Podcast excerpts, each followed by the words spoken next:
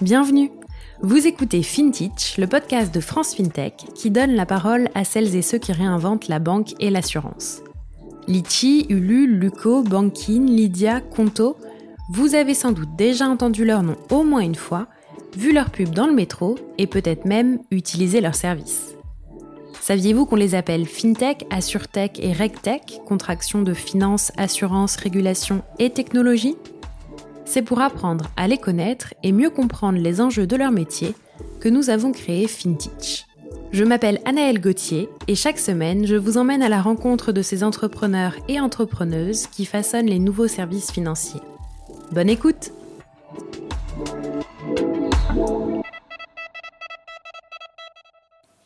Pour l'épisode de cette semaine, je reçois Jean-Christophe Bocongibaud, le cofondateur et CEO d'Eloa. Eloa, c'est une plateforme de digitalisation du crédit immobilier.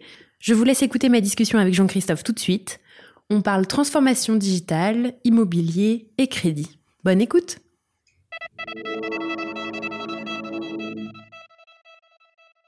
Ça marche. Bonjour Jean-Christophe. Bonjour Anaël. Bienvenue sur FinTech. Merci. Est-ce que tu veux commencer par te présenter, s'il te plaît, rapidement? Oui, avec, plaisir. Donc, euh, je suis le euh, président d'Eloa et un des trois cofondateurs euh, de cette belle société qu'on a créée avec donc, Ludovic et Fabienne en 2018. Euh, moi, ça c'est euh, après un parcours d'une dizaine d'années, côté bancaire et côté assurance, notamment. Donc j'ai travaillé pendant trois ans chez Groupama, dans une des filiales qui s'appelle Groupama Genvi, et j'ai travaillé également chez BNP Paribas pendant à peu près six ans. Voilà, donc ça, ça a été un parcours, une tranche de vie dans le, dans le monde du secteur, du secteur privé. Et encore avant ça, j'ai eu une expérience assez, on va dire, iconoclaste pour le monde de l'entrepreneuriat, puisque j'ai été dans la haute fonction publique pendant cinq ans. Euh, j'ai travaillé euh, au ministère, au grand ministère de l'économie à Bercy, et puis pendant deux ans avec euh, Jean-Louis Borloo à son cabinet sur des sujets qui n'avaient rien à voir avec ce que je fais aujourd'hui, mais qui sont des sujets hyper importants puisque c'était sur la protection de l'environnement et la lutte contre le changement climatique, tu vois. Ok. Déjà, déjà, il y a quelques déjà, années. Eh oui. et alors, comment t'en es arrivé à devenir entrepreneur? Alors, bah, c'est une longue histoire, mais c'est une histoire qui a commencé, euh, on va dire, il y a oui, à peu près une dizaine d'années. J'avais euh, j'avais des fourmis dans les jambes, j'avais plein d'idées, et puis ça s'est jamais concrétisé. Et puis, euh, et puis un beau jour, on va dire qu'au fur et à mesure d'avoir des projets, des projets qui, qui n'aboutissent pas, euh, qui se faisaient pas pour telle ou telle raison, bah, j'ai commencé à comprendre un peu euh, finalement quel était le point clé. Le point clé, c'était les associés. et voilà, au fur et à mesure, bah, j'ai trouvé deux associés, Ludovic et Fabienne. Et on va dire qu'il y a un moment donné où on va dire, dans, le, dans, dans, la carrière et tout ça, où les étoiles se sont alignées. On avait un super projet, une super équipe euh, d'associés. Donc je me suis dit, bah voilà, maintenant c'est le moment, faut se lancer, tu as très envie de le faire. Et donc, euh, c'est comme ça, c'est venu, venu, naturellement euh, à un moment un peu clé euh, dans ma carrière. Dans un, à l'époque, j'étais dans un grand groupe à la BNP. Et ça, ça s'est fait hyper naturellement, très vite et très naturellement. Donc, pas trop de crainte de lâcher la sécurité, justement, d'un grand groupe pour se lancer dans l'entrepreneuriat? De mon côté, non. Mais aujourd'hui, c'est l'image que me renvoient finalement les, les, gens qui me connaissent et qui me disent Oh là là, mais euh, comment t'as fait, pourquoi t'as fait? voilà, finalement, euh, euh, t'as lâché toute cette sécurité. Et, j'y ai pas pensé comme ça. Mm. J'y ai pas pensé en ces termes-là. Alors c'est vrai que mm, forcément quand on est dans un grand groupe et qu'on a envie d'entreprendre et quand on est, on va dire, entrepreneur minded un peu, on, on voit forcément beaucoup de défauts dans les grands groupes. J'en ai vu pas mal, j'ai aussi passé vraiment euh, des années super, j'ai beaucoup, beaucoup, beaucoup appris. Et c'est sûr que le, on va dire qu'un peu le manque d'agilité, le côté paquebot, l'énergie à déployer pour euh, faire avancer euh, finalement les, ses propres mm. convictions dans une organisation comme ça, ça a beaucoup, ça a aussi joué aussi à, me donner ce surplus d'énergie et le fait de pas forcément voir cette partie de lâcher la sécurité. Mm. Et même à contrario, j'avais pas envie de tomber dans une forme de sécurité. Euh, c'était ça, ça a aussi été un leitmotiv. Euh, j'ai un peu souvent cette, image qui est le, le, côté fauteuil club, en quelque sorte. C'est-à-dire que probablement dans une forme de carrière, dans une euh, grande entreprise, petit à petit, on, s'affaisse un peu dans ce fauteuil. Il est de plus en plus dur de s'en relever. Mhm. voilà. Et je sentais que j'étais un peu, tu vois, dans une forme de. C'était la charnière et qu'il fallait. J'avais aucune envie de tomber dans cette, dans cette aspérité-là. Et donc ça m'a reboosté encore plus pour aller trouver moment. ouais, encore plus reboosté pour trouver cette énergie. Et alors, tu dis que tu as trouvé tes associés. Comment on trouve ses associés bah, En tout cas, dans ton cas. Oui, euh, bah, il y a ceux avec lesquels je me suis pas associé par le passé, euh, auxquels j'avais présenté mes magnifiques idées. Et, euh, ils étaient pris par plein d'autres choses. Et puis, finalement, ceux qui, là, dans, dans, cette, dans, dans notre histoire d'aujourd'hui, ils se sont, on va dire, un peu présentés à moi, puisque je les ai rencontrés dans le cadre de mon activité chez BNP Paribas. Euh, côté Cardiff. Hein, donc moi j'étais assureur et euh, donc Ludovic est venu me présenter un projet euh, auquel j'ai tout de suite hyper voilà hyper accroché. Donc on a accroché, on est resté en contact et c'est comme ça que les choses se sont faites hyper naturellement en l'espace de quelques mois à la frontière entre début 2018. c'est voilà donc tu vois finalement c'est une histoire de rencontre et moi j'ai toujours été hyper hyper, comment dire, prêt à ces rencontres-là. Euh, c'est ce que j'aimais beaucoup dans le job que je faisais euh, chez BNP Paribas, où j'étais responsable de tous les partenariats. du coup, j'allais France entière voir les gens qui travaillaient avec Cardiff, auprès desquels, en fait, Cardiff proposait des produits d'assurance, assurance vie, épargne retraite. Et je trouvais ça toujours très riche d'aller chez eux, d'aller dans leur bureau, d'aller à leur rencontre. Et donc voilà, là, j'avais été sollicité par Ludovic pour le rencontrer. J'ai trouvé ça hyper intéressant. C'est comme ça que depuis, on ne s'est pas quitté. Super. Voilà. Et alors, c'est quoi le, pain de départ que vous euh, résolvez chez, alors, Eloa Oui, oui, le pain, le pain de départ, en fait, c'est que le, ce qu'on a, ce qu'on a tout de suite, euh, on va dire, ce sur quoi on est parti, c'était le monde de l'immobilier et l'absence, on va dire, je crois qu'on peut le dire, euh, assez complète de digitalisation dans le monde immobilier mais du point de vue du crédit. C'est-à-dire que Ludovic, il venait du web, de l'immobilier et du courtage en crédit. Et moi, je venais plutôt euh, de la partie, on va dire, euh, assurance, banque. Et on avait également, donc, dans notre équipe, Fabienne, qui, elle, avait euh, à la fois une casquette où elle a travaillé en tant que franchiseur dans le monde immobilier et en plus fait aussi du courtage en crédit. Donc, on avait tout, tout ce mix ensemble. et on, a vu très, très vite que la partie Vraiment, le crédit immobilier était un, énorme pain point au, au, sens du parcours. Voilà. Mm. Euh, et quand on l'élargit un peu plus, on regarde même le parcours immobilier dans son ensemble, étant lui euh, le parcours de vie que ça représente, que ce soit pour la location ou pour l'acquisition. Euh, c'est des projets hyper importants pour tout le monde, mais en revanche, qui sont hyper angoissants, qu'on soit primo-accédant, surtout quand on est primo-accédant, parce que mm. c'est vrai qu'après, quand on, on, a un peu l'habitude, on relativise plus, mais on, voit que c'est des choses qui sont, qui, qui, qui, finalement sont des dynamiques de vie et sur lesquelles, euh, au global, les acteurs qui interviennent sont pas très bons pour proposer des parcours qui simplifient tout ça.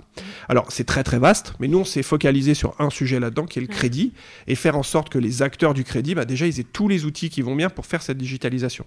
Et c'est pour ça qu'on a ensuite derrière euh, créé une plateforme, donc une, une plateforme mmh. SaaS pour les courtiers, pour les courtiers en crédit, qui leur permettent de traiter vraiment euh, le dossier de A à Z, de digitaliser leur relation client, d'être en relation avec leurs partenaires, euh, leurs partenaires euh, que nous on appelle partenaires collaboratifs, donc tous ceux qui vont leur amener du business, donc essentiellement des professionnels de l'immobilier, et puis après on va dire un peu en aval, tous les banquiers pour là aussi digitaliser le dossier depuis l'origination jusqu'à sa transformation dans la banque. Voilà, c'est vraiment ça le cœur du sujet. Après, après et après, derrière, on a la volonté euh, on, va mettre en place des API pour que euh, du coup les professionnels de l'immobilier d'un côté et les banquiers, banquiers de l'autre puissent vraiment euh, échanger avec notre plateforme et qu'on puisse là encore apporter des services sous une autre forme pour l'ensemble de ces acteurs. Super. et alors, donc là, tu disais début 2018, donc la boîte est créée depuis début 2019. ouais, c'est ça. On a fait une première levée de fonds, on va dire Love and Family fin 2018 qui nous a permis, euh, on va dire, de développer la première version du mmh. produit, de commercialiser la première version du produit.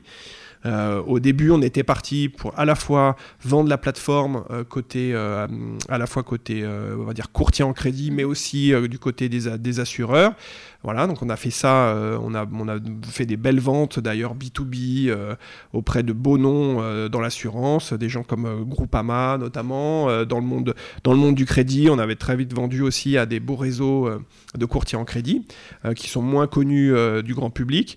Et puis ensuite, ce qu'on a fait, c'est que on a après fait une deuxième levée de fonds, cette fois-ci euh, fin 2020 après avoir éprouvé le produit, rencontré le marché, et on l'a fait, euh, on a accueilli à notre capital le groupe April euh, au moins ouais, sur le troisième, troisième trimestre 2020. exactement, avec comme objectif derrière vraiment d'être euh, une référence sur le monde de la digitalisation du crédit immobilier. Et quand on regarde un peu, euh, aujourd'hui c'est un truc qui en France est encore balbutiant d'une certaine manière, euh, qui s'est beaucoup développé bah, c'est comme par hasard aux États-Unis. Hein. il y a donc aux États-Unis une très belle boîte qui s'appelle Blend, qui fait partie du groupe des licornes américaines et qui digitalise complètement, fait des très belles plateformes pour l'ensemble des plusieurs milliers de banques qui existent aux États-Unis.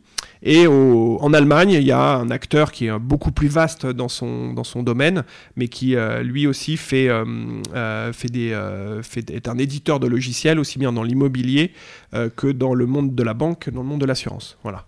Donc on s'inspire aussi de ces acteurs-là, de manière très, très humble, parce qu'on est, encore, on a encore beaucoup de choses à, beaucoup de choses à faire, mais en se focalisant vraiment aujourd'hui sur le, les besoins d'abord des courtiers en crédit, des distributeurs de crédit. Voilà. Est-ce que tu as quelques petits chiffres clés pour nous donner une idée Oui, bien sûr. dans l'entreprise? Alors on est aujourd'hui on est aujourd'hui 20, 20 collaborateurs, donc ça commence à faire une, une équipe, une, une, belle équipe. On finira, je pense, l'année à 25. c'est ce qui est écrit dans, nos, dans notre plan de marche. On a à peu près aujourd'hui 2500 euh, euh, utilisateurs professionnels sur notre plateforme. On en aura 3000 euh, d'ici la fin du premier semestre. Et puis, sinon, en termes de volume de crédits qui sont gérés sur la plateforme, l'année dernière, euh, donc c'est des chiffres spot, en fait, c'est pas des encours. Hein. Donc on a fait 2 milliards, on a géré 2 milliards d'euros sur l'année 2020 d'encours de crédit. Et là, sur le premier trimestre, on a géré 1 milliard d'euros. Donc global, globalement, on est sur un beau rythme de croissance pour cette année 2021. Super. Euh, tu disais que vous étiez donc un SaaS en termes de business model, donc c'est un SaaS classique euh, C'est un SaaS au sens classique avec abonnement. Euh, classique pour le B2C, mais pas classique pour le B2B, on est sans engagement. Voilà, parce qu'on est sur un marché qui a un marché euh, on va dire, qui est divisé un peu en trois catégories, avec euh, des grands comptes euh, où il n'y en a pas non plus, ils sont pas 150. Un marché, on va dire, de middle market, qu'on appelle nous le middle market, qui est des acteurs d'une taille certaine, mais là aussi, ça reste, il y en a à peu près une centaine, on en a des nombres à peu près une centaine. Et après, en revanche, un marché très très large où il y a quasiment allez, entre 4000 et 5000 petites entités qui sont utilisateurs ou non aujourd'hui de logiciels et sur lesquels on, doit aller les, on va aller les équiper euh, en avec cette plateforme parce qu'elles ont tout à faire pour la, pour la digitalisation. Voilà, donc on est vraiment sur la digitalisation de euh, beaucoup de SMI, euh, de, petits, de, taille moyenne et intermédiaire, qui aujourd'hui ont absolument besoin de gagner en, efficacité et en productivité là-dessus. Et donc tu le disais, aujourd'hui vous avez fait le choix d'être sur un segment très précis. Est-ce que dans les perspectives de développement des lois à court moyen terme, il y a, ah bah euh, produits, d'autres verticales. On a comme, euh, comme produit, bah, on va du coup commercialiser notre savoir-faire sous forme d'API et on va du coup le mettre à disposition de tous les, euh, on va dire, tous les prescripteurs immobiliers, donc que ce soit des comparateurs, mhm. que ce soit des diffuseurs d'annonces, que ce soit même des assureurs, des banquiers, enfin tous ceux qui veulent en fait faire finalement de la simulation de crédit. D'accord. Ils vont pouvoir appeler nos services pour enrichir, en fait, pour qualifier hyper euh, simplement euh, euh, le parcours du client, parce qu'on va pouvoir en fait faire, c'est un peu la première fois, je, pense qu'on peut le dire, qu'on va pouvoir faire un comparateur de crédit, parce qu'on va pouvoir renvoyer de l'information précise, ce qu'aujourd'hui personne ne fait directement sur le marché, même si tu vas sur meilleur taux, c'est l'acteur auquel on pense facilement, en fait tu vas avoir, tu n'auras aucune information de la banque ou de l'intermédiaire, là c'est meilleur taux, mais grosso modo de la banque qui te fournira le service. Voilà. Nous, on proposera, pour ceux qui le souhaitent, d'avoir cette information-là et de rentrer du coup dans une vraie simulation. Ce, qui, qui, sera, euh, d'un point de vue euh, client, euh, une, un quasi-passeport, en fait, une forme de score, qui n'aura plus qu'à confirmer en donnant après derrière toutes les informations mm. de papier classiques bon, je l'espère pas sous forme de papier, mais plutôt sous, euh, sous euh, via, via la plateforme, mais qui sont, euh, qui sont aujourd'hui indispensables pour obtenir un crédit. En fait, le crédit à la consommation fonctionne de cette manière-là, aujourd'hui, globalement, mm. et il y a encore un autre marché qui fonctionne plutôt pas mal de manière digitale, dont on parle un peu moins, qui est le regroupement de crédit mais qui fonctionne aussi de manière plus informatisée. Le crédit immobilier est un marché qui reste très, on va dire, un peu le parent pauvre de, de la digitalisation aujourd'hui. Et c'est là aussi que du coup, nous, on souhaite euh, et on est à disposition notamment des établissements de crédit euh, pour aller les aider à euh, digitaliser tout l'apport d'affaires. En fait, parce que souvent, euh, dans la banque, euh, il y a un système un peu complexe qui s'appelle euh, le système d'instruction de crédit, qui est un peu leur outil de back-office de gestion des crédits immobiliers, mais il n'est pas toujours, en fait, il est même quasiment jamais connecté avec l'extérieur. Et c'est là que nous, on peut apporter en fait notre savoir-faire pour faciliter tout ce qui est l'apport d'affaires avec des courtiers, des, apporteurs de l'immobilier, voilà, ou d'autres même, même interne au, interne au groupe en fait. Parce qu'une banque, elle est assise sur un vrai tas d'or et elle l'utilise, je trouve, pas toujours de la manière la plus optimale. Et du coup, dans tout ça, euh, qu'est-ce qui, fait partie des objectifs 2021 et c'est quoi les perspectives là jusqu'à la fin de l'année? Alors, bah, jusqu'à la fin de l'année, c'est de poursuivre la croissance euh, sur, laquelle on est, euh, sur laquelle on est embarqué. Donc, on est sur une croissance x3, x4. Donc là, il faut, qu'on continue ça. Il on va donc livrer nos API pour le mois de septembre.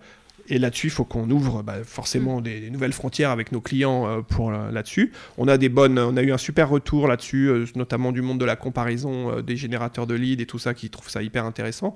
Puis surtout, ça permet, les courtiers sont très très très demandeurs parce qu'ils voient, ils voient bien du coup le lien qui peut se faire à travers, mm. à travers la plateforme. Et puis ensuite, derrière, on a aussi pour objectif sur cette fin d'année 2021, à travers, à travers les API, d'aller servir les, les établissements de crédit dont je te parlais, les banques en fait. Euh, voilà, c'est pour nous un, vecteur hyper important pour le développement pour les, années qui viennent. Mm.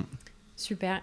Alors juste pour revenir un peu sur ton parcours, en fait, euh, vu ton activité aujourd'hui, j'ai l'impression que tes années en banque et en assurance, elles te servent bien aujourd'hui. Tu penses que c'est un peu un indispensable entre guillemets quand on veut se lancer en fintech ou en assurtech euh, d'avoir ce background là parce que c'est le cas de la moitié on va dire des, fondateurs et euh, je, je, je, je, suis pas sûr, en fait. Euh, je, je pense qu'on peut attaquer ce marché avec des visions hyper différentes. Euh, et je vois, il y a beaucoup de très beaux succès, de, de très belles boîtes avec des, des, profils de gens qui n'étaient pas dans, ce, mm. dans ces secteurs-là et qui réussissent aussi par, voilà, par une audace et un, voilà, une vision complètement disruptive. Je pense que c'est plus facile d'avoir une vision disruptif quand on vient pas de ce secteur. Mm. Voilà.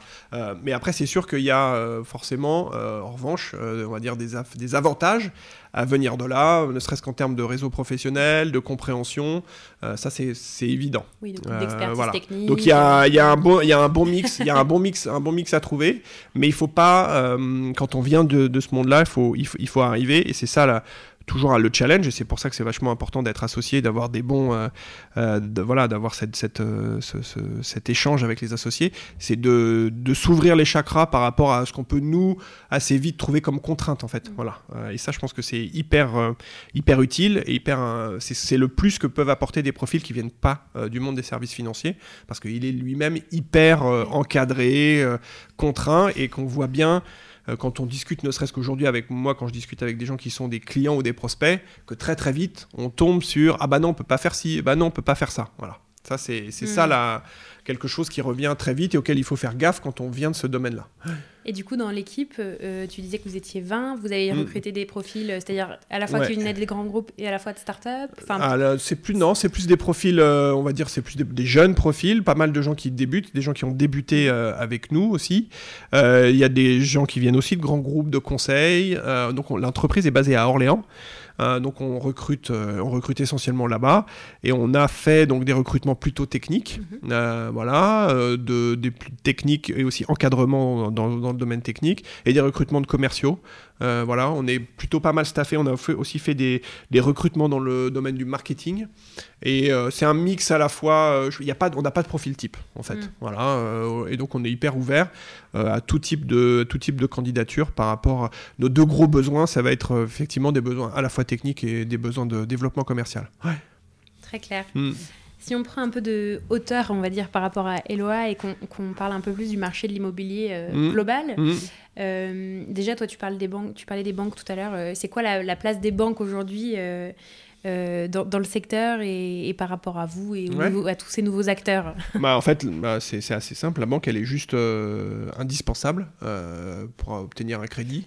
Le crédit, sans, crédit immobilier, pas de projet.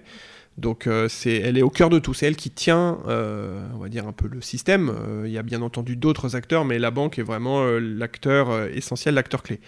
Alors, d'une certaine manière, on va dire qu'elle le sait. de ce point de vue-là, c'est peut-être ce qui explique que parfois, elle ne fait pas complètement, on va dire, les démarches d'innovation, de développement nécessaires ce qu'on peut, voilà, ce qui est le cas aujourd'hui hein, sur le, le, crédit immobilier, c'est pas, c'est pas les insulter que, que, de dire ça, de constater qu'effectivement c'est quand même un domaine dans lequel il y a eu beaucoup de retard. Alors ça s'explique aussi par le fait que sur le monde du crédit, elle passait beaucoup par des courtiers et qu'il y a toujours eu un peu une sorte d'ambiguïté euh, entre euh, la banque et les courtiers, notamment euh, les courtiers en crédit, qui aujourd'hui, on va dire qu'elle est un peu derrière nous, parce que les courtiers se sont quand même globalement imposés comme étant un acteur incontournable mm. pour l'acquisition de, nouveaux clients. mais malgré tout, il y a toujours ce passé, et du coup, les, les, investissements informatiques ne se sont pas faits. Là où, si, si on prend juste l'exemple de l'assurance, dans le monde de l'assurance, euh, les assureurs ont développé depuis longtemps, longtemps, longtemps tout un tas de plateformes pour euh, aider les courtiers à distribuer leurs produits. Ce qui n'a pas été fait euh, dans le monde du crédit immobilier par les banques. Ça, c'est clair. Donc elles sont vraiment incontournables, mais ce côté incontournable a été globalement un peu un frein à l'innovation. Et là, euh, j'imagine que vous bénéficiez de, tout, euh, de toutes les nouveautés avec l'open banking, en fait, vous, euh, en tant que société. Bah on oui, on, alors on, va, on, intègre avec plaisir toutes ces, toutes ces nouveautés. Mais pour ça, en fait, c'est là qu'on voit que les banques sont clés, c'est que pour ça, il faut modifier les process. Et aujourd'hui, c'est pas encore le cas. C'est-à-dire que les clients sont plutôt demandeurs. Alors après, il y a une question de prix aussi, euh, parce qu'en B2B, toutes ces, toutes ces, API comme les nôtres, hein, elles, sont, elles sont payantes.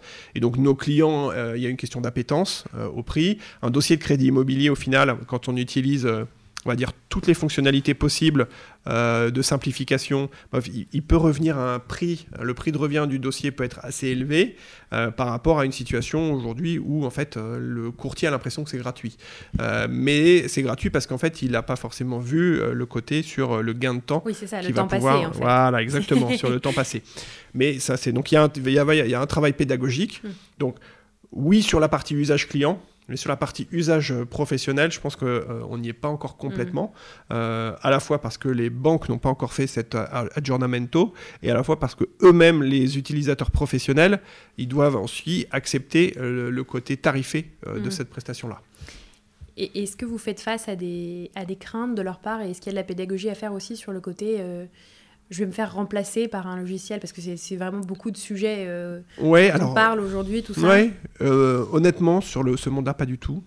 Euh, parce qu'ils ont tous, ils voient bien que en fait, c'est des projets tellement, on va dire, importants que les gens ont envie d'avoir un interlocuteur. à un moment donné. Alors certes, on, le voit bien, tous les acteurs qui sont euh, digitaux euh, et directs dans le crédit font tout pour, euh, bien entendu, que le dossier soit le plus dématérialisé, le plus digital, que le parcours soit le plus efficace en amont. Mm. donc ça, ça réduit, et en même temps, c'est pas un travail qui, est le plus, le plus passionnant, mais on voit bien que derrière, il est indispensable de passer par quelqu'un. Donc la question, c'est ce quelqu'un, qu'est-ce qu'il apporte mm. Aujourd'hui, c'est sûr que s'il apporte uniquement, on va dire, de la simplification de parcours, Là, il faut qu'ils s'interrogent, mais en revanche, ce qu'on voit bien, nous, chez euh, nos clients, c'est que ce qu'ils font, c'est bien entendu d'enrichir le conseil qui est apporté, c'est après derrière d'aller chercher d'autres euh, propositions de valeur pour les clients, euh, mm. d'étendre un peu la palette des services sur lesquels ils travaillent. L'exemple de meilleur taux, on est, on est le plus frappant, mais voilà, globalement, aujourd'hui, tout le monde s'interroge sur finalement, la, la, diversité des services qu'ils proposent. C'est-à-dire qu'un courtier en crédit immobilier, il va vouloir probablement soit proposer de l'immobilier, soit aller proposer de l'assurance, mm. ce qu'ils faisaient peut-être aussi déjà, soit même, pourquoi pas pour certains, aller faire de la gestion de patrimoine. Donc on voit bien que l'éventail est très très ouvert.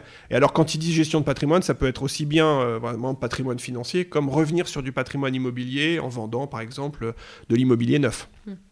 Donc euh, je perçois pas cette, euh, cette crainte. Et alors pour une raison encore aussi, c'est que je pense qu'il va y avoir une convergence euh, finalement entre les acteurs digitaux et les acteurs physiques euh, sur ce, sur ce marché-là. C'est-à-dire que les acteurs digitaux, ils voient bien qu'ils ont absolument besoin d'avoir, de mettre des gens en face, mm. euh, sinon ça, ça, ne se fait pas. Et les acteurs physiques, ils ont absolument besoin de leur côté de digitaliser complètement toute cette partie de relation client pour avoir une maîtrise de leur marge qui soit beaucoup plus forte euh, d'un point, point, de vue euh, contrôle finalement, euh, de contrôle de gestion en fait en, quelque sorte. Et donc je crois qu'il va y avoir une vraie convergence au sens où les acteurs d'aujourd'hui qui sont encore très physiques vont être demain beaucoup, on va dire, on fait les investissements en prenant Eloi par exemple, mais pour voilà, mais, mais pour être bien meilleur sur, sur toute cette, toute cette partie-là, avec au bout du bout une relation individuelle avec un conseiller qui accompagnera, rassurera et permettra au projet d'aboutir. Très clair. Mm. Et alors, comme j'ai un expert sous la main, j'en Ah. profite. euh, c'est- ça donne quoi le marché de l'immobilier euh, post-crise? Alors, Qu'est-ce qu'on aurait à dire dessus? Bah, beaucoup de choses. Euh, la, première chose qu'on peut dire, c'est qu'aujourd'hui, sur, euh, si on regarde, c'est un marché déjà qui est hyper localisé, donc euh, il faut qu'on distingue un peu. Mais sur Paris, globalement, on est plutôt, on a plutôt été dans une tendance qui était un peu baissière. Je pense qu'autour de 5%, euh, globalement, entre 5 et, 5 et 10%. Euh, après, ça tout dépend, euh, là aussi, hein, c'est hyper segmenté selon la taille, on va dire, de, l'appartement ou, de la maison. Mais c'était la tendance qu'on a, et les notaires l'ont encore confirmé il n'y a pas longtemps. Après, ce qu'on peut voir, c'est qu'il y a plutôt des anticipations à la hausse sur Paris pour les prochains mois. Et euh, en revanche, plutôt un boom hein, sur euh, tout ce qui va être ville moyenne. Euh, Naël, on voit bien, avec euh, voilà des villes, on va dire plutôt, on peut parler bien entendu de l'ouest de la France. On parle, il y a même eu des articles de près sur la ruée vers l'ouest, hein, qui était même un problème pour les locaux. Mais on peut parler aussi de villes comme Orléans, Tours, toutes ces villes-là qui ont pris beaucoup, beaucoup ces derniers temps, parce qu'elles apportent de l'attrait pour les familles. Plutôt, c'est plutôt aussi des zones dans lesquelles l'emploi c'est pas mal, euh, c'est pas mal développé. Je parle même pas de Bordeaux qui est, qui est, qui est devenu euh, on va dire un- une sorte de Miami français, euh, mais donc avec, un, avec des prix immobiliers qui sont euh, du coup qui s'en ressentent beaucoup. Mais euh, sinon, on voit que ça c'est pas mal. Du coup, ça a pas mal. Ça a eu un effet de contagion. Mm. Il y a eu l'effet TGV hein, aussi, qui du coup qui, qui joue, qui joue aujourd'hui beaucoup et qui avait commencé avant. Mais la crise a plutôt profité à ces villes moyennes dans lesquelles l'emploi se porte bien. Et par exemple, c'est pas parce que notre entreprise est à Orléans, mais ce qu'on voit, euh, c'est qu'effectivement, il y a, donc, côté Val-de-Loire, il y a beaucoup de beaucoup d'atouts qui font que ce type de ville a pas mal, pas mal profité d'un point de vue immobilier. Ouais. Après, euh, il y a une contrepartie à tout ça, c'est, enfin, euh, c'est que les banques n'ont pas forcément, d'un point de vue euh, crédit, complètement suivi. C'est-à-dire que en parallèle de cette évolution des prix, il y a plutôt eu une, euh, on va dire, euh, une restriction un petit peu du crédit. Enfin, c'est un, un grand mot, mais il y a eu moins de crédits à l'habitat qui ont été euh, ouverts Mm. euh, en 2020 et au début 2021 par les banques. Ça s'explique. Il y a eu des craintes à un moment donné. Fin 2019, il y a eu des craintes de surchauffe.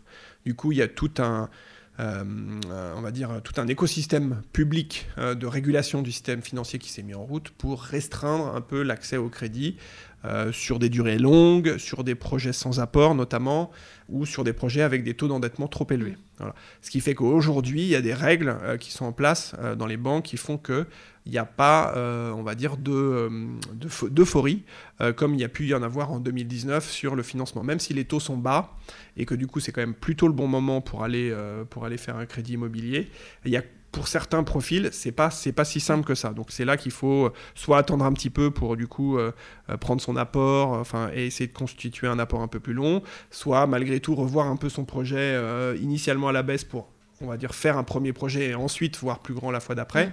Voilà. Donc il y a tous ces tous ces petits trucs, mais, mais les courtiers sont les mieux placés. euh, aujourd'hui pour le, pour le faire parce qu'ils apportent vraiment un conseil de spécialisé, un conseil de spécialiste. Super. Et bien écoute, il me reste deux questions à te poser. C'est déjà la fin. Ça passe vite. ça va trop vite. Euh, Est-ce que tu as des ressources euh, à proposer à nos auditeurs, auditrices, euh, pour, je sais pas, apprendre de nouvelles choses, se former, que ce soit des podcasts, newsletters, euh, livres? Oui, oui, oui, oui. Alors, bah, moi, moi, ce que j'utilise à titre, à titre personnel, il y a des trucs très euh, généralistes que nos auditeurs doivent connaître. Euh, il y a les trucs de TechCrunch, par exemple. Euh, après, il y a des les podcasts qu'on peut retrouver euh, qui sont pas forcément des podcasts tech, mais il y en a pas mal. De, ceux il y a des podcasts des fonds d'investissement sur les levées de fonds. Il y a un truc qui s'appelle Equity 101, je crois, d'un, de je sais plus de quel fonds qui, fait ça. Sinon, moi, ce que j'aime bien, c'est une newsletter quotidienne qui est plutôt centrée sur les services financiers. Euh, un gars qui s'appelle Patrice Bernard, euh, qui a écrit un truc qui s'appelle C'est pas mon idée. Je lis tous les jours avec beaucoup de plaisir parce qu'il a une vue qui est pas du tout franco-française, donc il nous fait en plus euh, passer un peu dans, tous les pays plutôt, plutôt développés, mais sur les systèmes bancaires assurantiels et des innovations. Alors avec un regard on va dire de la part de Patrice qui est assez critique sur le monde bancaire, mais qui est du coup assez rafraîchissant euh, et qui permet de, de, de- de- voilà, de décoder un peu euh, les innovations Et euh, voilà, moi je m'en sers beaucoup euh, comme un peu, c'est un, un, bon endroit de, notamment de veille. Et puis ça vient tous les jours dans la boîte mail et je sais pas comment il fait pour écrire tout ça. Honnêtement, c'est, il est impressionnant. Bravo à lui. Et ma dernière question, c'est est-ce qu'il y a une fintech ou un entrepreneur, entrepreneuse de la fintech française ou, mhm. pas, qui t'inspire particulièrement et pourquoi? Bah, il y en a moi, je suis. Euh, il y en a plusieurs. Euh, il, y en a, il y en a plusieurs dont la réussite. Euh, voilà. Alors, c'est difficile, en fait, je, je, trouve, de les. Je les connais pas personnellement. donc, c'est difficile après de savoir quelle est la différence entre l'image et la réalité. Mais je suis hyper bluffé par le succès de, des jeux, de, notamment chez Luco. Je veux pas dire de bêtises, je crois que c'est Raphaël. Raphaël, voilà. je trouve qu'en plus, venant moi du monde de l'assurance, euh, je, suis, je, suis, bluffé par euh, ce qu'ils arrivent à faire. De la même manière chez Alan, donc j'ai un petit tropisme euh, sur, j'ai un petit tropisme assurance. Et de la même manière, comme maintenant je suis aussi pas mal du côté de la banque, je, trouve voilà que entre Conto, Shine, voilà qui sont des, des, des, des super réussites. Ça, c'est euh, d'un point de vue, on va dire, euh, d'un point de vue business. D'un point de vue humain, euh, je le connais un tout petit peu, mais, mais pas, pas plus que ça. Je, celui qui m'a, ces derniers mois, beaucoup ému, c'est, tu l'as reçu il n'y a pas très longtemps, c'est Olivier. voilà, pour chez October. Et voilà, je, trouve que d'un point de vue voilà, humainement, c'est, c'est, voilà, c'est autre chose. C'est, c'est quelqu'un pour lequel j'ai beaucoup d'estime et d'admiration. Voilà. Mm. Effectivement, si vous mm. n'avez pas écouté, je vous invite, euh, je vous renvoie euh, à quelques épisodes euh, avant celui-ci. Merci beaucoup Jean-Christophe. Merci Anaël.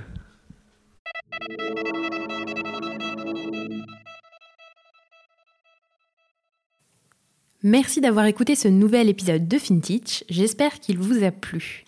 Je vous propose de le partager à deux personnes de votre entourage pour faire connaître le podcast et n'hésitez pas à vous abonner sur votre plateforme préférée pour ne manquer aucune sortie. Merci pour votre écoute attentive et à la semaine prochaine pour découvrir une nouvelle histoire entrepreneuriale avec FinTech.